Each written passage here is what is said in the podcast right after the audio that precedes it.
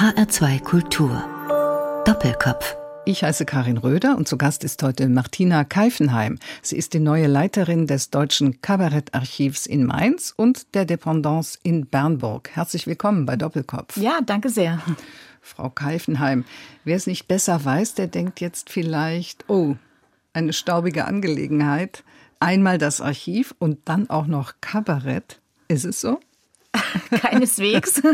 Ich weiß, äh, diese Gedanken, die kursieren. Man stellt sich im unter einem Archiv einen Boden vor, über den Wollmäuse fliegen. Man stellt sich staubige Akten vor und dann auch noch vielleicht unverdauliches äh, Textmaterial und zerrissene Noten und also man stellt sich auf jeden Fall etwas Unbequemes vor. Mhm. Und das ist das Deutsche Kabarettarchiv. Absolut nicht.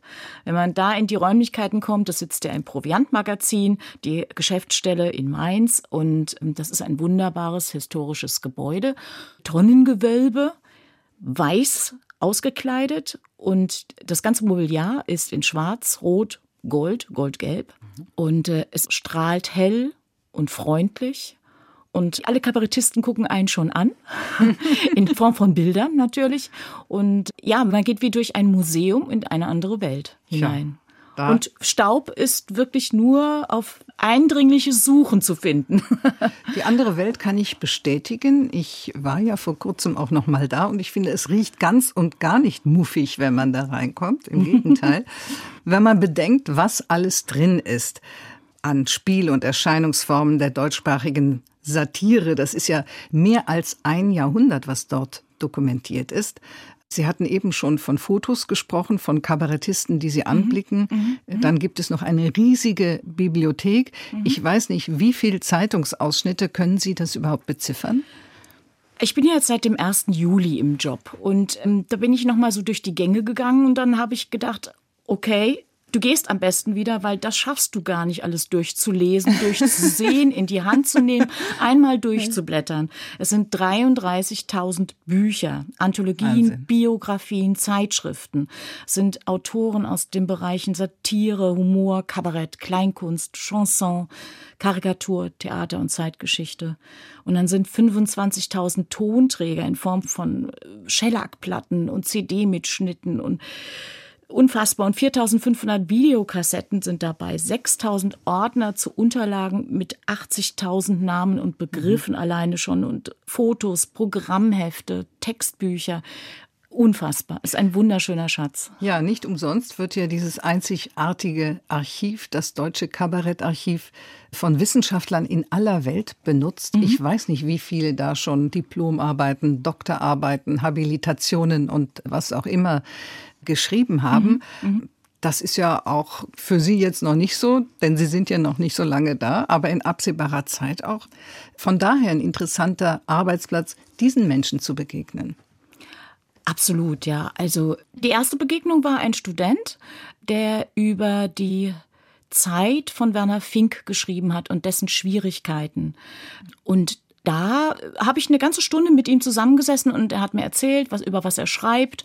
Und dann habe ich mir mal ein Buch von seinem Büchertisch genommen, in dem er rumgestöbert hat und habe da auch einfach nochmal nachgelesen und bin dann so in dieser Zeit verschwunden. Und das ist schon toll. Und ich durfte ihn fotografieren und durfte das auch auf Facebook einstellen mhm. und einfach dann auch sagen, hallo Leute, guckt her, ne, darüber könnt ihr mhm. auch schreiben. Das ist interessant, das sind spannende Stoffe da drin. Ne? Werner Fink, großartiger Kabarettist der 30er, ja sagen wir bis 50er, 60er Jahre. Der spielt insofern für das Kabarettarchiv eine besondere Rolle, als er sein eigenes Privatarchiv nach seinem Tod dem Deutschen Kabarettarchiv zur Verfügung ja, gestellt hat ja. und es auch mitfinanziert hat. Ja, ja. Es hängt ein wunderschönes Porträt von ihm gleich im Archiv, wenn man reinkommt.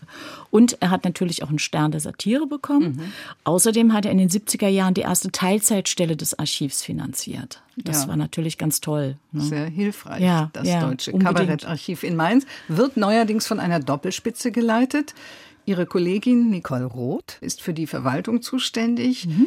Und Sie Martina Keifenheim leiten das Archiv. Was war Ihre Motivation, diesen Posten zu übernehmen? Naja, da kommen einfach Herzblut und Leidenschaft und mein Job einfach zusammen. Das passt. Ja, also ich. Ihr Traumjob? Äh, mein, mein Traumjob quasi, ja, ja. Ich empfinde das auch nicht so als Arbeitsstelle mhm. oder ich fahre zur Arbeit und Gott sei Dank ist bald Wochenende, sondern es ist wirklich so, dass ich das mache, was mir am Herzen liegt und was mir Spaß macht, mhm. ja. Klingt gut. Das Kabarett ist tot. Es lebe das Kabarett. Ich glaube, diesen Spruch gibt es, seit es das Kabarett gibt. Ist da was dran? Ja, da ist man geteilter Meinung. Also die einen sagen, Comedy würde alles überdecken, es wird alles flacher, es gäbe keine Inhalte mehr, keine Schwerpunkte mehr, die deutsche Sprache würde nicht gepflegt. Ich sehe das nicht so. Ich glaube, es gibt immer Menschen, die ein Ohr dafür haben, ein Herz dafür haben, auch für Live-Auftritte, für hm, gehaltvolle Sachen, für eine Auseinandersetzung sowohl mit der Politik als auch mit dem Alltag und die brillant formuliert. Also ich kann mir das nicht vorstellen. Ich kann mir ein Leben ohne Kabarett, Theater, einen guten Wortbeitrag nicht vorstellen. Das sagt Martina Keifenheim, die neue Leiterin der Kabarettarchive in Mainz und in Bernburg. Frau Keifenheim, in keiner anderen Stadt gibt es ein solches Kabarettarchiv wie in Mainz oder wie das in Bernburg, das allerdings erst seit 2003 existiert. Sind Sie auch ein bisschen stolz? Ja, und wie? ja, wer hat schon ein Schloss, ne? und dann noch ein Proviantmagazin und dann noch die Sterne der Santire und sitzt gegenüber einer ganz berühmten Bühne, Kleinkunstbühne im Unterhaus und das ist doch toll. Und genau da will ich alles vernetzen und netzwerkeln und Gespräche suchen mit allen deutschen Bühnen, mit den Künstlern, Kabarettisten und so weiter und das wieder beleben. Um ja. das Archiv, das soll ja keine tote Sache sein und da sollen ja nicht nur tote Künstler verwaltet werden, sondern es sollen lebende Kabarettisten, mhm. Veranstalter, Manager, wie auch immer, ja. gerne vorbeikommen und gerne zum Gedankenaustausch beitragen. Das ist die eine Sache. Und Frau Keifenheim, Sie hatten es erwähnt, neben dem Deutschen Kabarettarchiv in Mainz gibt es den Weg, ein kleiner Weg für die Sterne der Satire. Das heißt, Dort werden Kabarettgrößen gewürdigt. Ja. Wenn man jetzt mal bedenkt, wie alles begonnen hat in den 60er Jahren, da kam ein Grafikstudent namens Rainer Tippen mit ein paar Koffer voller Zeitungsausschnitten und Tonbändern, ja. die er von Leer nach Mainz geschleppt hat. Als seine spätere Wohnung die Sammlung nicht mehr fassen konnte, stellte ihm die Stadt zwei große Wohnungen zur Verfügung. Als die auch irgendwann aus den Nähten platzte, fand schließlich die Sammlung des Deutschen Kabarettarchivs im Historischen Proviantamt seine Heimat.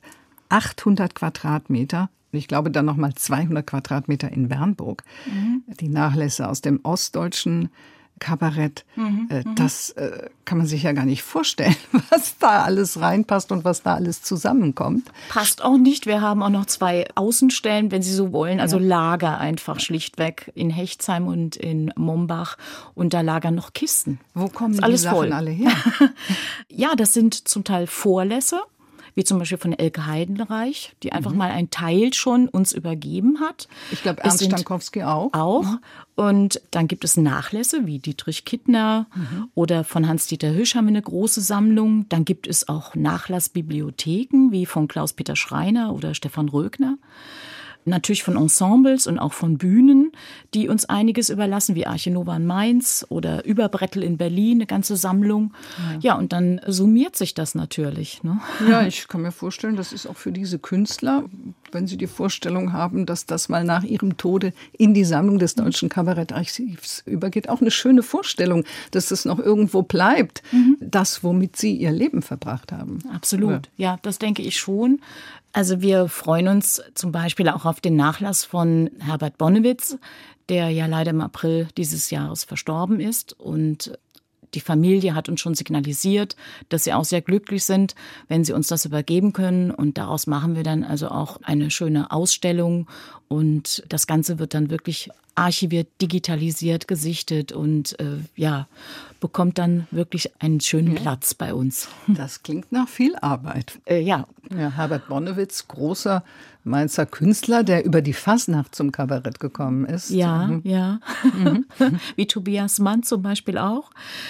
Mhm, ich hatte eben das Kabarettarchiv in Bernburg angesprochen, das ja in Ostdeutschland liegt. Und dort sind ja auch sämtliche Kabarettdokumente aus der DDR versammelt. Gerade in der DDR spielt ja das Kabarett eine große Rolle, weil es ja wahrscheinlich die einzige Möglichkeit war, denen da oben subversiv zu zeigen, was Sache ist ohne bestraft zu werden, so eine Ventilfunktion im autoritären Staat oder vielleicht waren die Stasis auch ein bisschen begriffsstutzig, ich weiß es nicht. Ich weiß es auch nicht, ich war nur sehr erstaunt zu lesen, wie viel Amateur Theater, Kabarettgruppen ja. es gab und immer noch gibt, die sehr aktiv sind. Und ähm, ich habe die Leipziger Pfeffermühle besucht dieses Jahr schon und habe mit dem Leiter gesprochen, habe mir das Theater gezeigt und mir erklärt, die ganzen Schwierigkeiten, Umbaumaßnahmen und so weiter. Das war sehr, sehr spannend. Und dann durfte ich mir auch die Vorstellungen angucken. Ähm, das ist schön zu erleben und da Kontakt zu halten. Und es ist für mich eine ganz neue Welt, eine ganz andere Welt, Gerade in die ich mich hineindenken muss auch. Ne? Gerade ja auch die ostdeutschen Kabarettensembles von der mhm. Leipziger Pfeffermühle mhm. oder der Herkuleskeule in Dresden und die Distel in Berlin, die waren ja auch schon zu DDR-Zeiten auf Tournee im Westen mhm. und haben ja dann hier auch schon mal einiges präsentiert, sagen wir mal, wie es dort so ist. Ja, 1880 hat alles begonnen in Paris mit dem Kabarett. Le Chat Noir hieß dieses Kabarett, so sagen die Franzosen dort.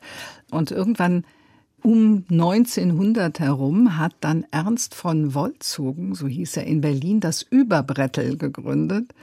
Äh, beherbergt das Deutsche Kabarettarchiv auch Exponate aus dieser Zeit? Die ganze Sammlung. Von Überbrettel Berlin haben ja. wir die Sammlung. Aha. Ja.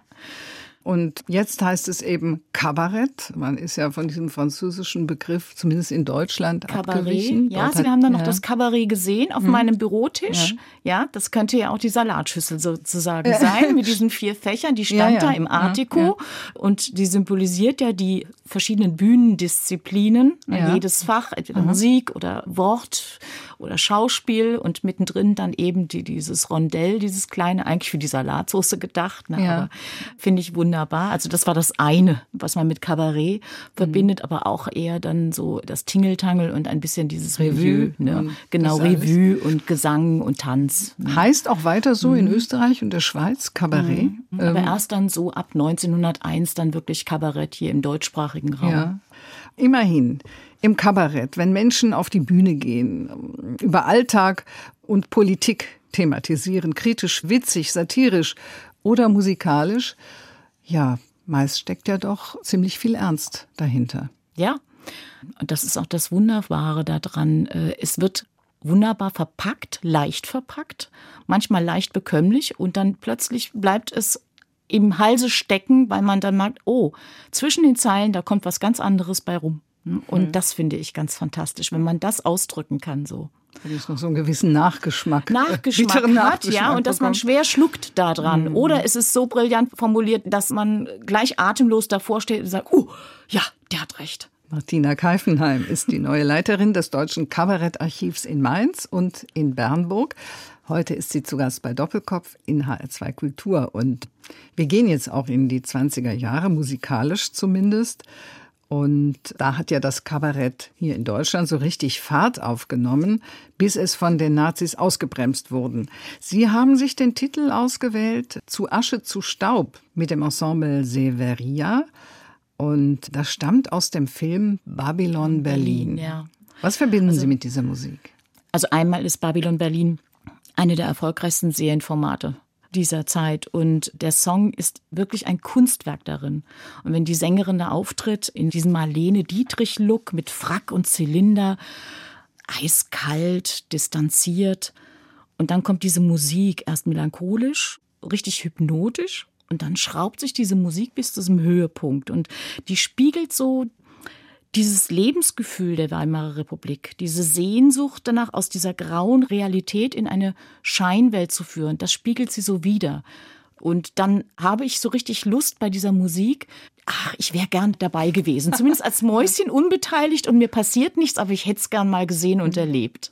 Und ich finde die grandios, diese Musik. Babylon Berlin.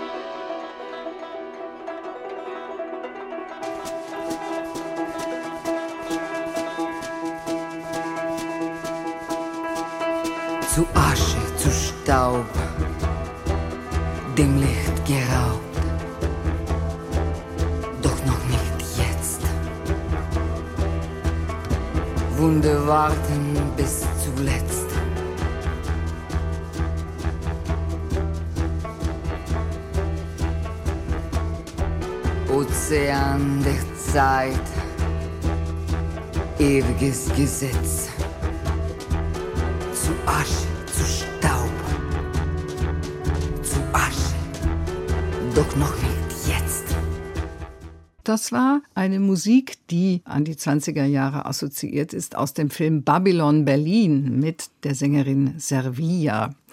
Und Doppelkopfgast Martina Keifenheim wird an ihrem neuen Arbeitsplatz im Deutschen Kabarettarchiv in Mainz mit Sicherheit auch Exponate haben, die an diese Zeit erinnern, an die 20er Jahre.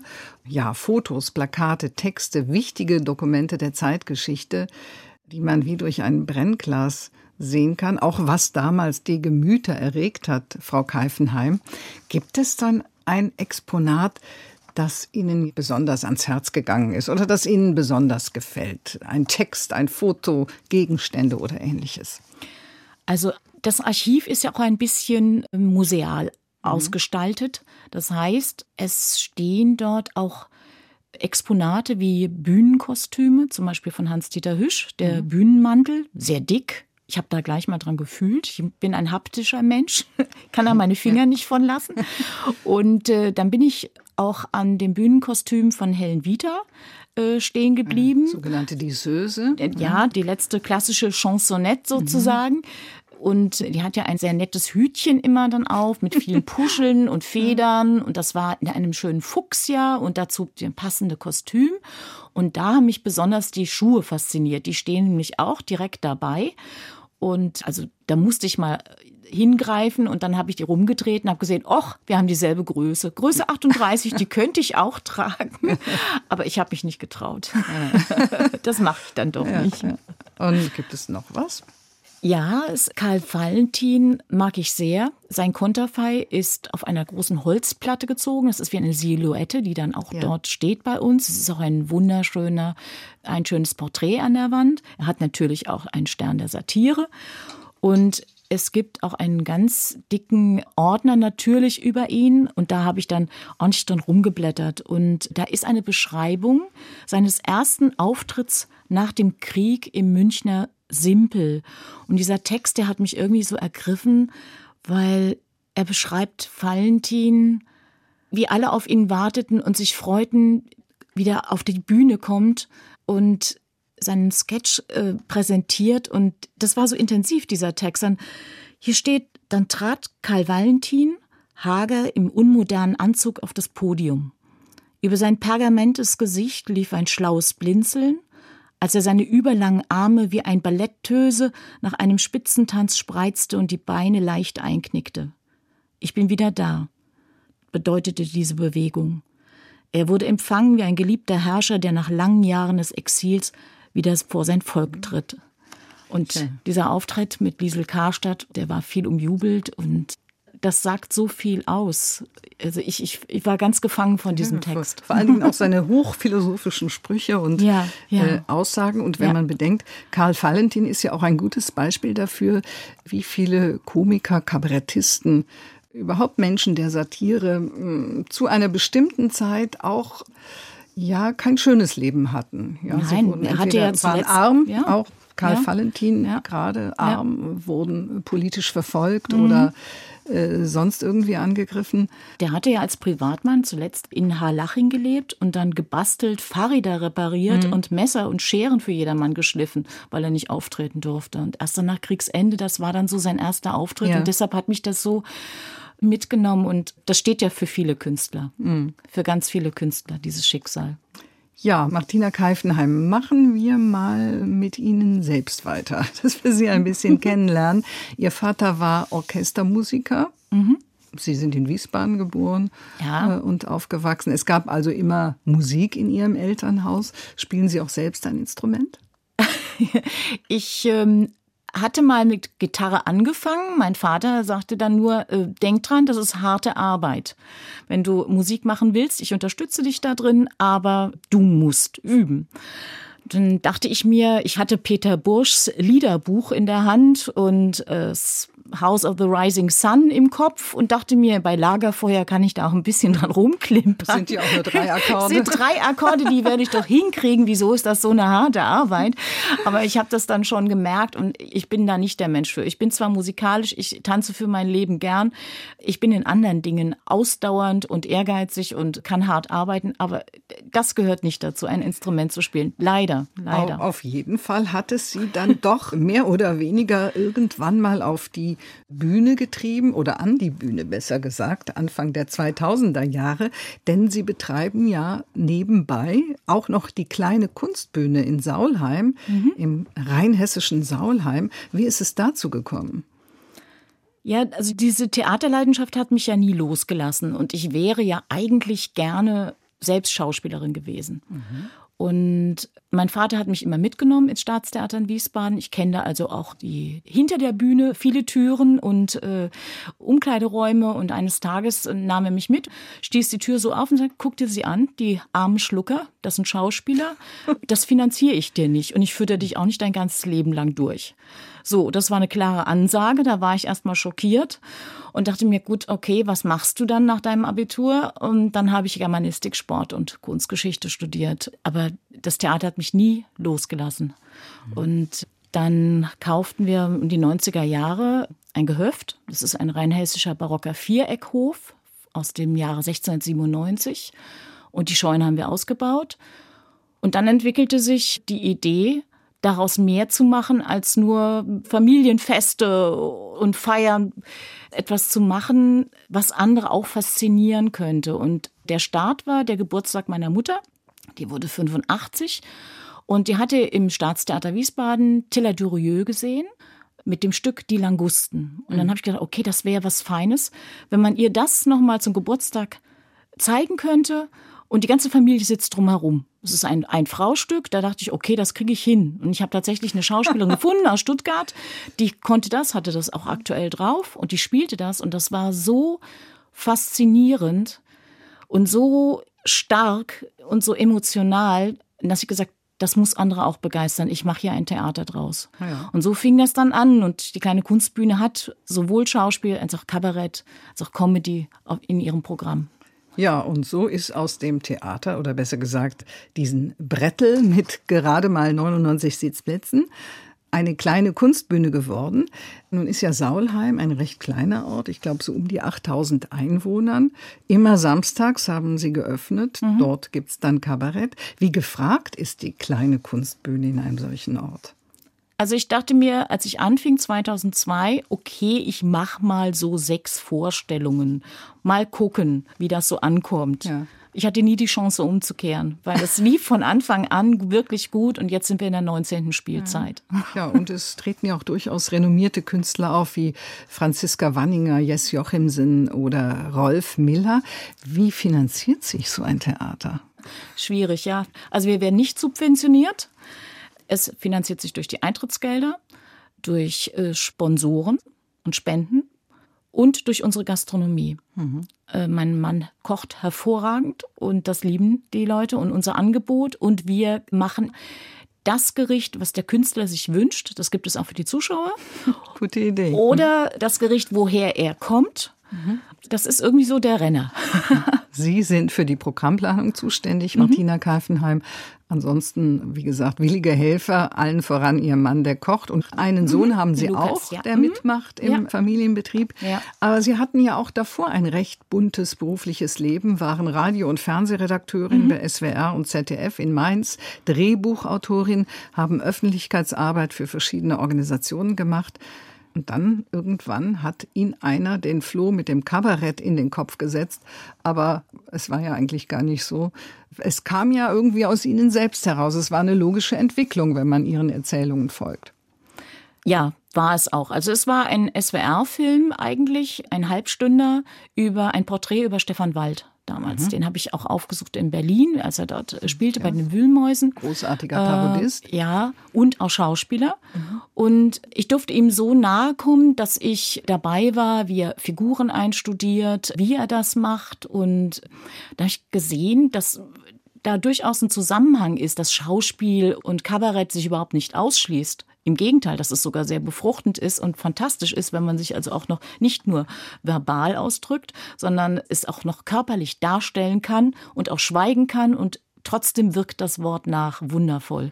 Und das hat er gemacht und wir haben also zusammen einen sehr schönen Film gedreht und er war dann der, ja, der erste große Kabarettist, den ich ganz naiv gefragt habe, würdest du bei mir auftreten? Und das war die erste Spielzeit. Und ich habe gedacht, natürlich sagt er, nein, das kann der ja gar nicht. Ne? Mit so einem Namen. Und er hat gesagt, ja, mach ich, mach ich, ich komme. Ne? Und so war die kleine Kunstbühne in Saulheim geboren. Und geleitet wird sie von Martina Keifenheim, heute zu Gast bei Doppelkopf in HR2 Kultur. Und es dauerte nicht lange, nämlich nur 16 Jahre.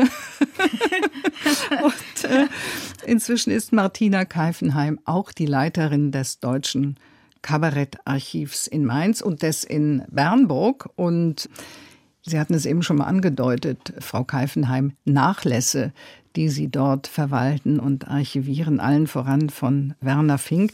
Unvergessen sein Spruch, den er im Kabarett der 30er Jahre tat. Im Publikum saßen lauter SS-Leute. Wer sich getroffen fühlt, ist auch gemeint. Ja, wie viel Mut es oft gekostet hat, sich zu bestimmten Zeiten über sämtliche politische Systeme hinweg sich kabarettistisch zu äußern. Wird das auch oft klar, wenn Sie so durch Ihr Archiv gehen? Ja, natürlich auch, wenn ich Valentin, diese Akte hatte ich ja jetzt nun gerade wirklich aufgeschlagen, wenn ich daran denke, wie der die Obrigen abgewatscht hat, so geschickt und scheinbar humorvoll, aber ganz pointiert. Natürlich, natürlich. Also war Immer doch, wieder. war doch ein bisschen gefährlicher als zu heutigen Zeiten, wo ja doch Kabarett zwar immer noch scharf ist, allerdings als Unterhaltung gilt. Ja, da streitet man sich ja auch darüber, ist Kabarett Unterhaltung oder ist es nur noch Unterhaltung? Bedeutet Unterhaltung oder Unterhalten? Ist es flach? Also, ja, Unterhaltung ich, hat ja auch was mit Haltung zu tun. Hat auch was mit Haltung zu tun. Eben, so sehe ich das auch. Und ich finde, es schließt sich nicht aus. Kabarett ist durchaus unterhaltend und hat Haltung. Martina Keifenheim, die Leiterin der Kabarettarchive in Mainz und Bernburg das, was Sie machen, diese riesigen Archive zu leiten. Also das gelingt ja nicht ohne qualifizierte Mitarbeiter. Neben Ihrer Kollegin, die die Verwaltung leitet, gibt es noch einen langjährigen Archivar, Matthias Thiel, der die Dokumente des geschärften Geistes, wie es im Kabarettarchiv heißt, durchsieht, archiviert, mhm. sortiert mhm. und so weiter. Wer spielt da noch eine Rolle? Wie viele Mitarbeiter haben Sie? Also wir sind in Mainz zu viert. Ja, das ist äh, Marion Meisenzahl an der Rezeption und meine Kollegin Nicole Roth macht die Verwaltung. Darüber bin ich sehr glücklich, weil ich mit Zahlen und Formalien eher weniger umgehen kann. Ich bin jemand, der kreativ ist, der Ideen hat, der das mit ihr bespricht und sie sagt dann, okay, können wir machen. Ach nee, wart lieber mal und dann und dann haben wir die Finanzen dazu. So, das ist der eine wichtige Part und dann diese Ideen weiter zu entwickeln, umzusetzen, zu besprechen, ob sie fundiert sind. Da gehe ich dann zu Matthias Thiel, unserem Archivar, und wenn man sich nur vornimmt, 30 Sekunden mit ihm zu sprechen, dann werden da bestimmt 10 Minuten draus. So sprudelt er ein Wissen hervor und zieht dann auch ganz bestimmt die entsprechenden Akten, Bücher hervor, um das zu belegen und zu beweisen. Und das ist toll. Das ist wirklich gut. Dann haben wir natürlich noch ein paar Mitarbeiter, die dann auch digitalisieren. Wir haben auch einen Schreiner, der die ganzen Möbel in den 30 Jahren dort geschreinert hat, speziell für das Archiv so dass es so einen harmonischen Eindruck ergibt. Ja. Und in, in Bernburg, gibt es auch noch einige Experten? Haben wir auch noch einen Projektmitarbeiter, Hagen Bulwan, der das Ganze leitet dort. Und dann haben wir einen wissenschaftlichen Berater noch, den Dr. Jürgen Klammer noch dazu. Also, so ein Kabarett funktioniert nicht von alleine. Es braucht viele Menschen, die äh, mit Herzblut daran gehen, mit Leidenschaft und sich der Sache, naja, wahrscheinlich rund um die Uhr widmen, denn es ist ja nicht damit getan, im Archiv zu sein. Sie werden sich wahrscheinlich auch viele Vorstellungen anschauen, herumreisen. Äh, haben Sie sich das so vorgestellt, diese Arbeit, Frau Keifenheim? Ja, Absolut. Ich wurde ja nicht als Archivar eingestellt. Deshalb sage ich auch, dass, dass da kommt Herz, Leidenschaft und ja, mein Beruf einfach zusammen. Ihr Beruf als, als, Journalistin? Als Journalistin, dass ich netzwerke, dass ich auf die Leute zugehe, dass ich Gespräche suche, dass ich up-to-date bleibe. Ich möchte das Archiv ja in die Gegenwart führen. Und ich will wissen, in welche Richtung das geht, äh, wie sich das Kabarett entwickelt, wie andere das sehen, wo sie die Tendenzen sehen, wer gerade... Mh, mm, en vogue ist, wer sich entwickelt, wen wir archivieren können, wen wir fragen können und so mhm. weiter. Ich will am Puls der Zeit sein. Gehen Sie dazu auch hin und wieder mal ins Hallenbad? Nein, das ist mir zu gefährlich geworden. Warum? Da lungert ein junger Mann am Beckenrand herum und fischt die Rentner raus. Ja, und dieser junge Mann heißt Matthias Reuter und sein Lied Rentnerfischen im Hallenbad. Aber ich möchte Ihnen noch den Song spielen, der sich wirklich, also an alle Rentner mit Humor hier heute richtet. Es ist ein neues Hobby, ist ein, ein Hobby, das viel mit Wassersport zu tun hat. Grundsätzlich habe ich ja nichts gegen Fische, ich fange sie halt nur so gern ein. Darum bin ich jetzt auch schon seit gut 15 Jahren im Forellenteich Angelverein. Denn da ist es zum Glück nicht so schwer wie am Fluss oder Meer, denn der Fisch kann nicht fliehen. Selbst unten am Grund kriegt er einen Köder in den Mund und den schluckt er, dann habe ich ihn. Doch die Anzahl der Fische am Teich ist begrenzt und ich bin ja auch sehr häufig da. Ich hab jede Forelle schon zehnmal geangelt und mit Langeweile komm ich nicht klar. Rentnerfischen im Hallenbad mit Matthias Reuter, der auch ein Gast der kleine Kunstbühne in Saulheim war in diesem Halbjahr. Betrieben wird diese Bühne von unserem Doppelkopfgast Martina Keifenheim. Will Rentner im Hallenbad fischen? sie in seine Vorstellung setzen und sie dann am Montag wieder ins Wasser werfen. Absurde Vorstellung, allerdings, Frau Keifenheim, es stimmt ja, ohne die Rentner wären viele Hallenbäder leer. Ja, und vielleicht auch viele Kabarettböden, ja. das ist gut. Ja, welchen Ausgleichssport machen Sie denn, wenn Sie zwischen Kabarettarchiv und kleine Kunstbühne überhaupt noch Zeit dazu finden? Bis vor kurzem noch Tennis in Saulheim mit meiner Mannschaft als Team und ich spiele Golf. Jetzt werden viele vielleicht die Nase rümpfen, aber das ist für mich ein äh, herrlicher Ausgleich in der Natur, einen Ball durch die Gegend zu prügeln und äh, mich nur auf diesen kleinen Ball zu konzentrieren. Und da kommen mir dann eigentlich die besten Ideen fürs Archiv, wie ich dies oder jenes wieder weiter voranbringen kann. Was haben Sie denn für eine Idee oder welche ist Ihnen dabei gekommen in der letzten Zeit? Also mir liegt es am Herzen, Frauen im Kabarett mal darzustellen. Und zwar von den Anfängen bis heute. Und die Frau, wie, wie wurde sie früher gesehen? War sie nur im Ensemble als nettes Abbild? Da waren vier Männer, die haben Wichtiges, Staatstragendes gesagt und die Frau daneben, die durfte dann eben ein nettes Liedchen singen oder war dann Schmuckbild? Oder welche Frauen haben da in dieser Zeit tatsächlich auch Solokarrieren gestartet? Und warum und wieso, wenn man das irgendwie noch nachvollziehen kann? Und wie ist das heute? Weil viele Kabarettistinnen und Comedians sagen, sie hören immer wieder das Vorurteil, naja, Frauen sind nicht lustig oder es gibt zu wenig Frauen, die lustig sind.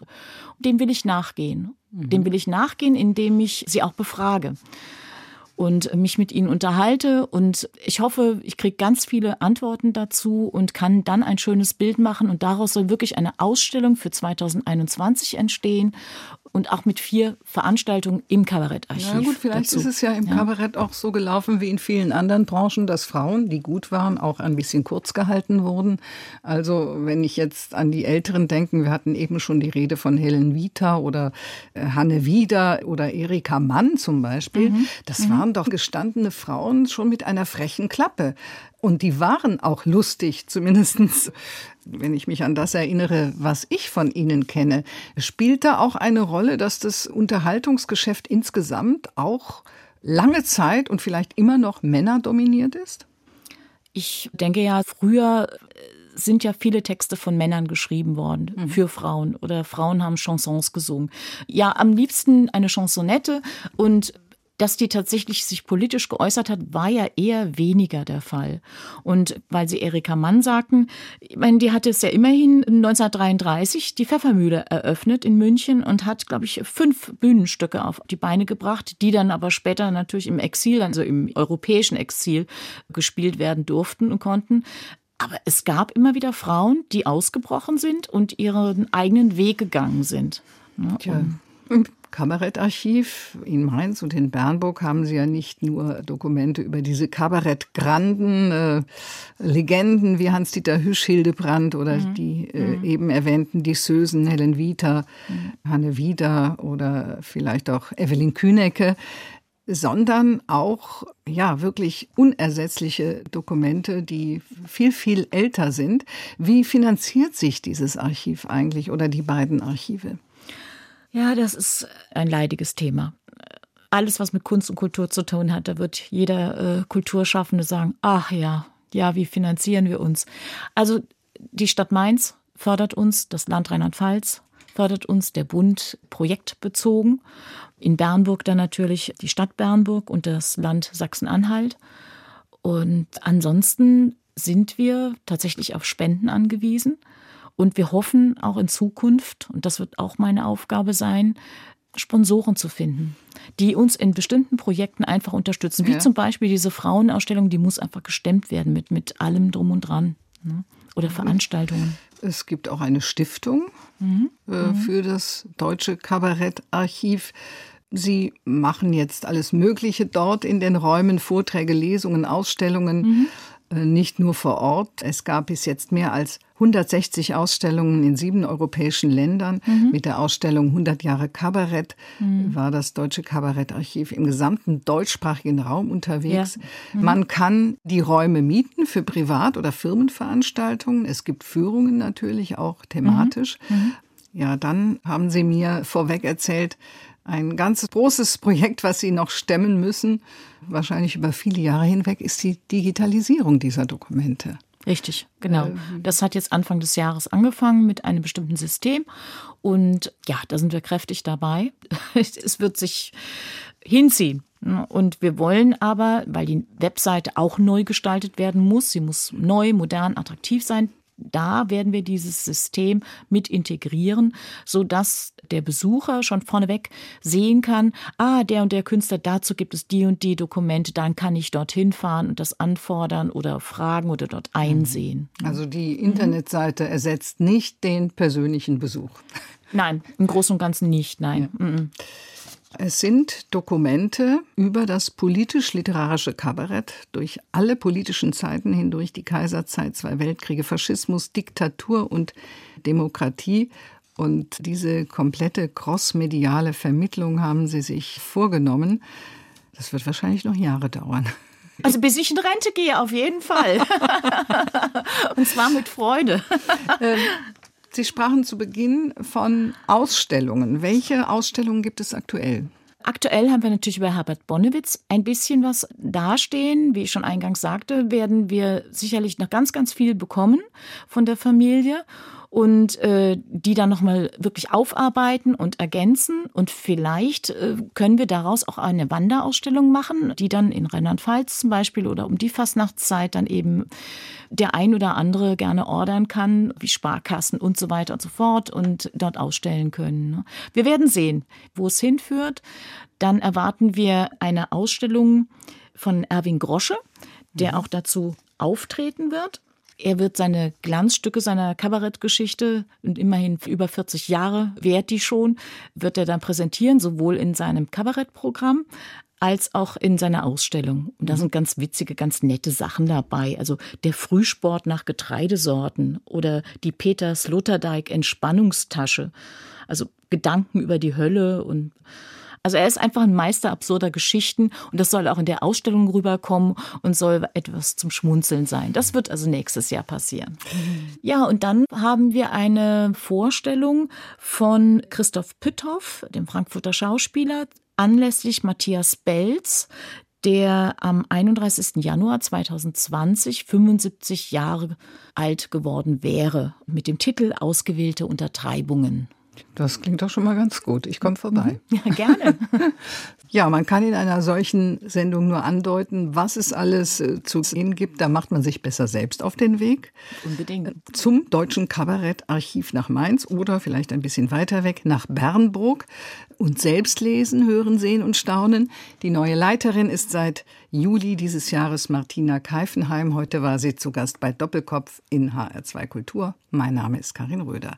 Und jetzt ist Heindling noch dran, Frau Keifenheim. Ja. Beziehungsweise noch in der Umlaufbahn. Was hat es mit diesem Lied auf sich? Dieses Lied höre ich gerne. Also es bewirkt bei mir ein Durchatmen. Es ist so eine, eine Befreiung. Diese wundervollen Klänge sind exotisch, bayerisch, aber es sind Klangwelten aus Afrika, aus Asien mit dabei, Tibet, China. Heindling sind einfach wundervolle Musiker und ich liebe dieses Lied einfach. Vielen Dank, Martina Keifenheim.